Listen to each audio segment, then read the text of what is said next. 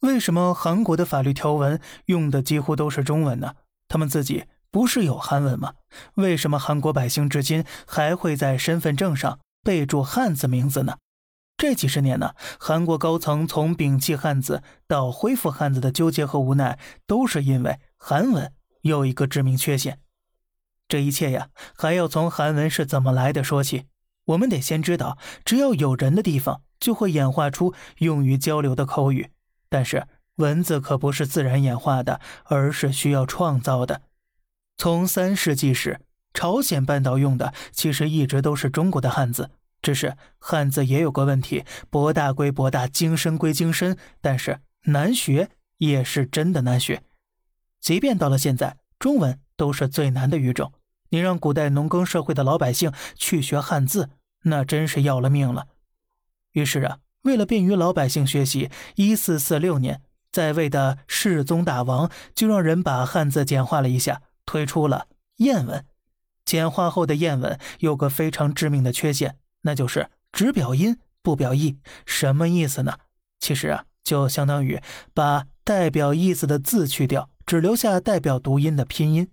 比如“周而复始”的“周”，“刻舟求剑”的“舟”和“九州大地”的“州”。这三个“周”字啊，全部简化成了“知欧洲”得了。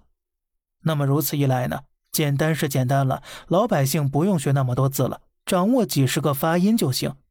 但问题也随之而来。古代每个地方方言各不相同，到了清朝，皇帝召见地方官，当面沟通的话，也经常是需要翻译的。而且呀，古代交通不便，一国上下的信息传达主要就是依靠统一的书面文字。这个时候呢，文字的准确性啊就很重要了。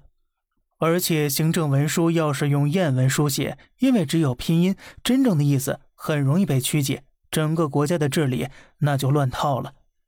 所以啊，在一九一零年之前，韩国贵族都是以书写汉字为荣的。谚文那是老百姓用的东西，哪位官员要是用谚文，可是会被嘲笑的。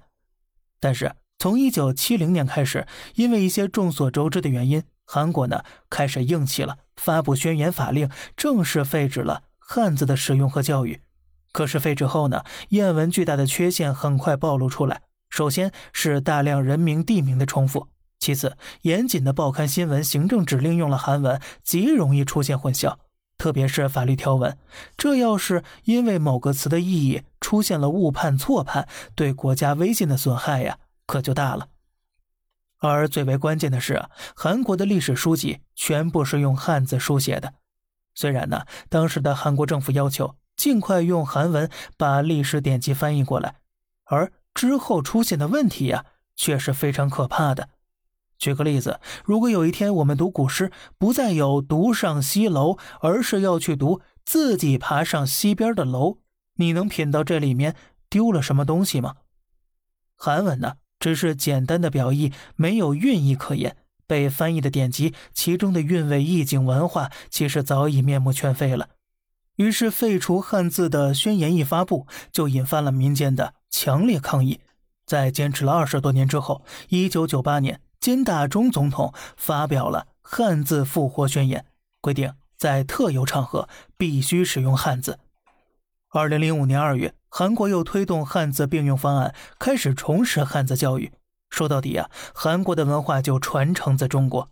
根据《史记》记载，武王伐纣之后，纣王的叔叔箕子带领五千人出走朝鲜，在当地建国。后来呢，受封诸侯，其封地在史书上被记载为姬氏朝鲜。而从那时开始，朝鲜半岛才有了国家和制度。唐朝初期，新罗王接受唐朝册封，并全盘仿照唐朝制度，在地方设州、郡、县、乡，采用科举制，引入历算、天文、医学等等。自此，中华文化在朝鲜半岛深深扎根。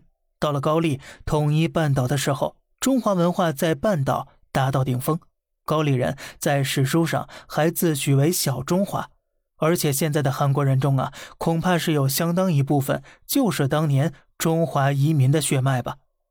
尽管如今的他们不愿正视历史，试图抹去一切，想方设法申遗，费尽心思的摒弃汉字，把汉国改成韩国，把汉城改成首尔，甚至连汉江中的汉字啊，都会引发他们的反感。